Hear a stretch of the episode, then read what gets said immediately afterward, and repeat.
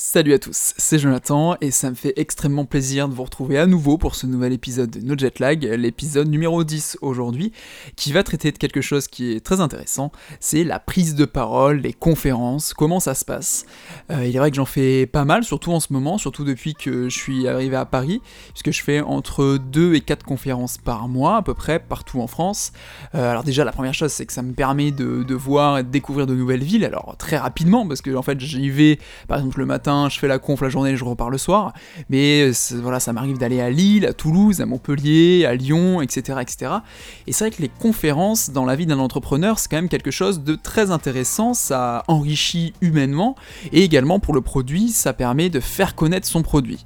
Justement, et c'était le, premier point, pourquoi faire? Pourquoi faire des conférences? Pourquoi euh, transmettre quelque chose à un auditoire? Bah déjà, la première chose, c'est échanger. Échanger avec l'auditoire, moi c'est ce que je préfère dans la conférence. C'est vrai qu'il faut que je parle et que euh, voilà, c'est ce qui est demandé, hein, parler pendant 20, 30, 40 minutes, exposer un point de vue, ou présenter le produit, ou parler vraiment d'astuces social média. Mais ma partie préférée, c'est la partie échange, et j'essaie de m'arranger pour toujours avoir sur par exemple une heure, 20, 25 minutes d'échange et ou avoir après derrière la conférence un, moment d'échange avec les gens en, buvant un coup, en, grignotant un petit peu. Mais c'est vrai que les échanges c'est très important et c'est aussi ça que euh, l'auditoire va garder de vous, c'est euh, de dire bah voilà, il n'y a pas que eux qui vont m'écouter, euh, mais moi aussi qui vais partager avec eux, qui vais les écouter. Et ça, je trouve que c'est très important. Justement, le deuxième point, c'est quoi? C'est partager son expérience. Ça va avec ce que j'ai dit précédemment, mais c'est vrai que c'est, ça sert à ça aussi une conférence, et c'est vrai que c'est très important. En tout cas, moi, j'adore. C'est pour ça aussi que j'ai voulu donner des cours pendant une année. Euh, ça permet vraiment de transmettre ce que vous avez appris pour éviter aux autres de ne pas faire les mêmes erreurs que vous. Alors que c'est ce que j'adore dire, hein, on peut éviter de, faire des erreurs. Par contre, on peut pas donner des conseils pour réussir entre guillemets, euh, tout en sachant qu'il faut réussir hein, pour donner ces conseils là Mais euh, c'est vrai que voilà, partager son expérience, c'est très important.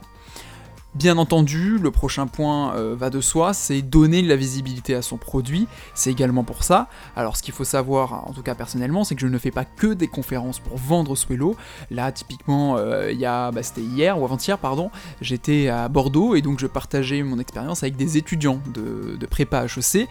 Je sais que ça va pas être forcément ma cible, mais il y a ce côté partage, ce côté donner de la visibilité au produit aussi, mais euh, sans forcément que ce soit la cible première. Parce qu'après, bah, c'est toujours pareil, hein, le bouche à oreille, ça marche super bien. Et c'est vrai que les conférences sont également là pour ça. Soit c'est votre cible directe et forcément derrière vous allez faire des ventes, ou en tout cas ça va apporter de l'intérêt. Soit c'est euh, une cible qui est indirecte, mais cette cible-là peut parler autour d'elle de, du produit. Donc, donner de la visibilité au produit, c'est un des arguments de pourquoi pitcher, pourquoi faire des conférences. Autre point qui est très important, c'est devenir expert de son domaine. Ça c'est certain, de faire des conférences euh, avec vraiment dans l'auditoire mon cœur de cible, donc vraiment des communicants, des personnes de la presse. Ça, ça marche super bien et ça permet derrière de transmettre des astuces, des conseils, pour mon cas, dans le social media et donc devenir expert de mon domaine, devenir expert euh, du social media. Et vous verrez après dans mes conseils, derrière les gens généralement me suivent sur les réseaux sociaux, ce qui permet que ça, voilà, ça crée une vraie communauté et donc des gens qui me suivent pour ce, côté-là, pour ce côté expert. Et donc c'est très intéressant parce que quand vous êtes expert, vous êtes également recommandé, ce qui permet de donner encore plus de visibilité à votre produit, plus de légitimité. Et c'est là où, c'est intéressant et ça permet également d'avoir de nouvelles conférences avec euh, un public plus large ou un public plus précis. Avec, euh, enfin voilà, c'est très important en tout cas de devenir expert de son domaine.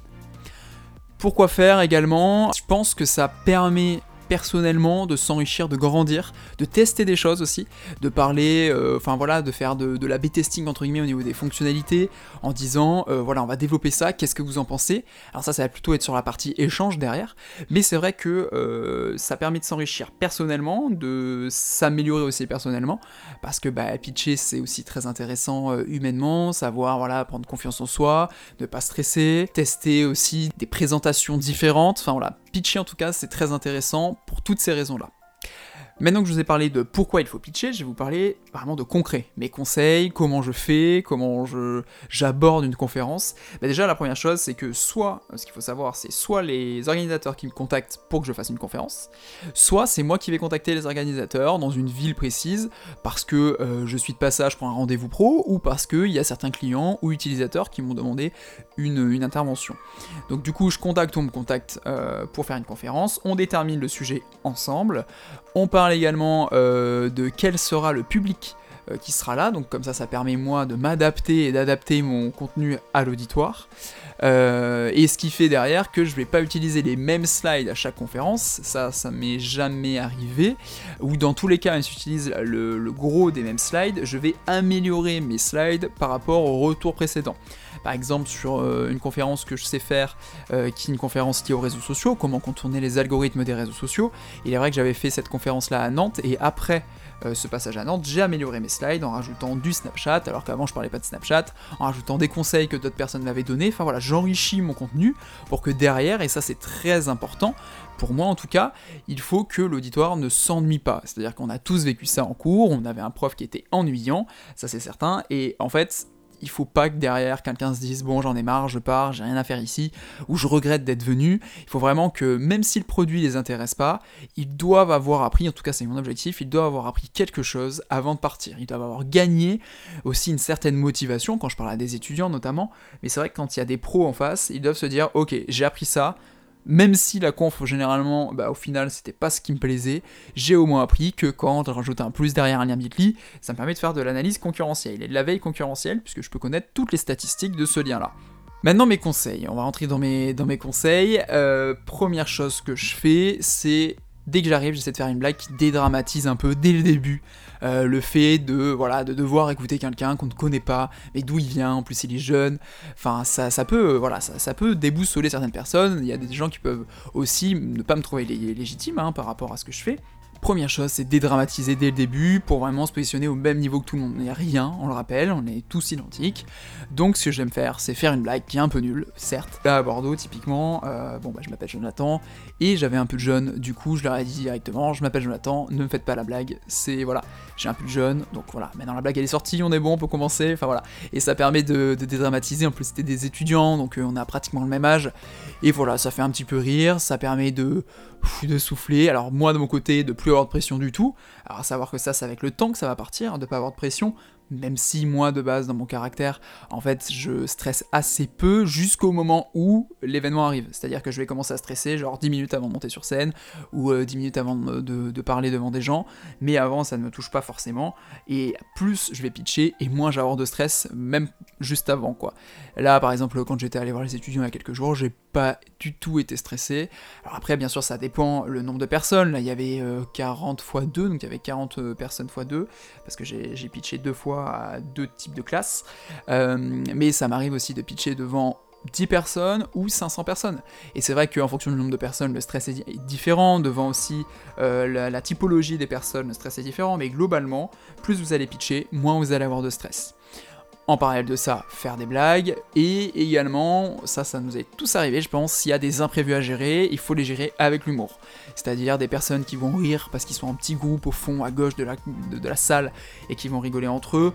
Bon bah ça, voilà, euh, moi ce que je fais, c'est que je fais une petite remarque drôle en mode, euh, bah voilà, même ceux qui ont rigolé tout à l'heure, euh, ils, pensent pareil, enfin voilà, un truc qui font que je les ai remarqués, j'ai vu qu'ils avaient ri, je ne sais pas pourquoi, mais c'est pas grave, je m'en fiche, donc voilà, juste les embête, je les titille un petit peu, ou alors ça, ça m'est arrivé euh, souvent où il y a des personnes qui arrivent en plein milieu de la conf et qui font un bruit, genre qui rentrent dans la salle, qui font un bruit mais de fou. Euh, ça, ça va dépendre. Si c'est assez discret, il n'y a aucun problème. Et sinon, je vais jouer avec avec l'humour et j'essaie de rebondir sur ça en faisant une, pas une remarque méchante, loin de là, juste une petite remarque drôle, voilà, pour, euh, pour faire passer ce moment-là qui est de quelques secondes, mais passer à autre chose et à la fois montrer que on joue avec ce qui se passe aussi dans la salle, les imprévus, il y a rien de grave et avec l'humour ça passe surtout euh, très vite. Autre conseil, alors ça c'est des conseils assez généraux, mais parler fort, varier le débit de parole, ne pas parler trop vite, ne pas parler trop lentement, des fois à certains moments faire varier le, son de sa voix, euh, tout en regardant l'auditoire, c'est-à-dire faire comme un one-man show, mais je veux dire, ne pas baisser la tête, ne pas rester, euh, voilà, sans parler, en parlant de, manière monotone, en regardant par terre, parler lentement. Faut pas s'excuser d'être là, en fait, hein. je veux dire, euh, les gens sont là pour vous, ils veulent vous écouter, veulent euh, connaître votre expérience, connaître votre produit, donc voilà, faut parler fort, ça c'est certain, surtout quand on n'a pas de micro, varier le débit et regarder l'auditoire. Et justement, en parlant de regarder l'auditoire, moi j'ai un petit conseil, en tout cas j'ai une petite astuce, c'est prendre trois points, prendre trois personnes, enfin trois quatre personnes dans la salle qui enfin que vous ressentez en tout cas euh, comme des personnes attentives, qui vous écoutent, qui hochent la tête quand vous parlez, qui sourient quand vous parlez, vous les fixez, donc moi généralement c'est au milieu, à gauche et à droite, ça dépend après le nombre de personnes, parce qu'il y a aussi au fond, enfin voilà, ça peut être 6 points au lieu de 3, mais du coup je varie, ma tête regarde à la fois à gauche, au milieu, à droite,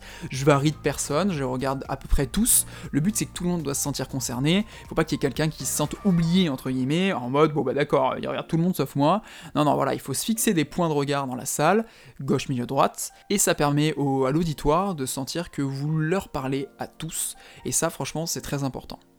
Autre chose, je vous conseille d'avoir des slides assez vides, dans le sens où euh, bah, les slides, si vous commencez à les lire, ça c'est fini. Puisqu'il faut savoir, c'est que si vous mettez trop de texte sur les slides, les gens vont relire ce que vous avez écrit et ils ne vont pas vous écouter. Alors que le but, c'est ce que vous dites en fait qui est important. C'est-à-dire, c'est le partage d'expérience. Moi, généralement, ce que je fais, c'est que je mets 4-5 mots par slide et encore, pour qu'il y ait quand même un appui visuel, parce qu'il y a certaines personnes qui sont plus des personnes qui vont lire plutôt qu'écouter, et puis ensuite j'enrichis euh, ma slide avec ce que je dis, avec des partages d'anecdotes. Alors ça j'adore les anecdotes, je peux en raconter 10 000 pour tout, donc voilà, partager euh, son expérience avec des anecdotes, ça ça passe bien avec des slides qui sont assez vides.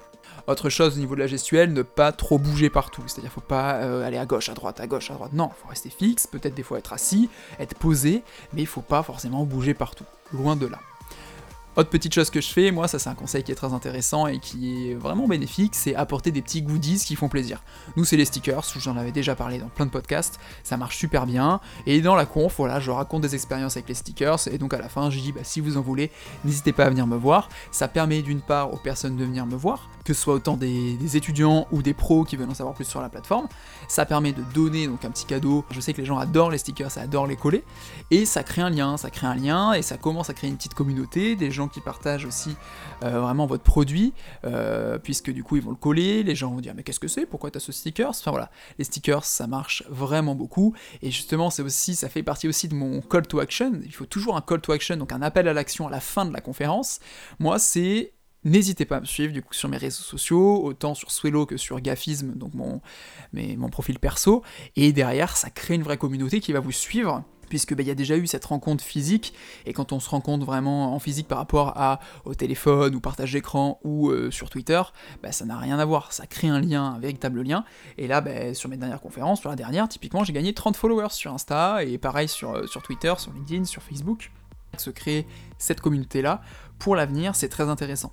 Parce que du coup, comme je vous l'ai dit, bah, ça permet d'avoir beaucoup plus de réactions, d'être beaucoup plus soutenu, et plus la communauté sera grande, plus derrière, bah, les deuxièmes relations, c'est-à-dire les gens qui ne vous connaissent pas, mais qui peuvent potentiellement euh, entendre parler de vous par les relations numéro 1, entre guillemets, celles qui vous suivent, ben, ça grandit. Et donc du coup, bah, derrière, c'est que bénéfique, autant pour votre produit que pour euh, devenir expert en tout cas de votre domaine. Enfin ça, ça marche super bien. N'hésitez pas à rajouter un call to action à la fin. Moi, c'est de me suivre sur les réseaux sociaux, mais ça peut être aller sur la landing page, ça peut être un code promo pour votre produit, enfin X ou Y chose, mais un call to action. Ne pas laisser les gens juste sur euh, merci euh, de m'avoir écouté. Dernière chose, c'est un peu bateau, mais n'ayez pas peur de vous louper. C'est-à-dire que n'hésitez pas à faire des conférences, en tout cas à faire des pitchs, des prises de parole. Euh, et puis les premières fois, ça va être à peu près nul, hein, qu'on se le dise. Les fois d'après, ça va être un peu moins nul. Et puis après, ça va commencer à être bien, petit à petit. Voilà, et vous allez vous améliorer petit à petit. Mais pour vous améliorer et arriver à un niveau convenable, il faut commencer par quelque, enfin, il faut commencer quelque part. Et donc, il faut pas avoir peur de se louper. Ce qu'il faut savoir, c'est qu'avant, donc euh, jusqu'à l'année dernière, j'allais et je me déplaçais gratuitement pour faire des conférences, pour faire euh, découvrir le produit, et il s'avère que depuis cette année, on me demande de plus en plus de faire des conférences. Donc on me demande plutôt que ce soit moi qui demande. Ce qui fait qu'aujourd'hui, je demande de me rembourser les frais de déplacement, et je commence, enfin en tout cas la boîte, parce que du coup tout ce qu'on gagne va à la boîte, on commence du coup à gagner de l'argent. Maintenant on commence à professionnaliser la partie conférence aussi, la partie expertise, et donc on demande un apport financier à la fois pour euh, rembourser les frais de déplacement, parce que quand on doit aller de Toulon à Lille, bah, c'est pas à côté, et à la fois pour l'heure, deux heures ou trois heures d'intervention euh, face à, des pros ou voilà, à des étudiants. C'est vrai que ça avant, j'arrivais pas à le faire, c'est-à-dire j'arrivais pas à me dire mon partage d'expérience a une valeur financière. Alors qu'aujourd'hui, comme on vient vers moi, je peux refuser des conférences et je peux également demander qu'on me rétribue pour ce partage d'expérience. Ce dixième épisode de notre Jetlag touche maintenant à sa fin, j'espère qu'il vous aura plu. Comme d'habitude, n'hésitez surtout pas si vous avez des questions ou des feedbacks, n'hésitez pas non plus à liker et à partager le podcast autour de vous. Les likes me permettent de savoir si vous avez aimé le podcast, et les partages permettent de faire découvrir le podcast autour de vous et d'agrandir la communauté de No Jetlag. N'oubliez pas non plus qu'on est disponible sur iTunes, sur Spotify, sur Google Podcast et bien entendu sur SoundCloud. Encore un immense merci pour vos écoutes et votre soutien. À la semaine prochaine. Ciao